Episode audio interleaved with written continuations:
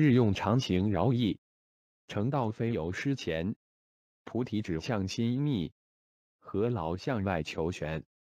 听说依此修行，天堂只在目前。日常生活中的一言一行，要常对人有所注意，不要只做对自己有好处的事。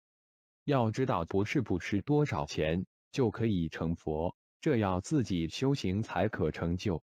而菩提觉性、学道。是向内心去找，你辛苦的向外去找玄妙是徒劳无功的。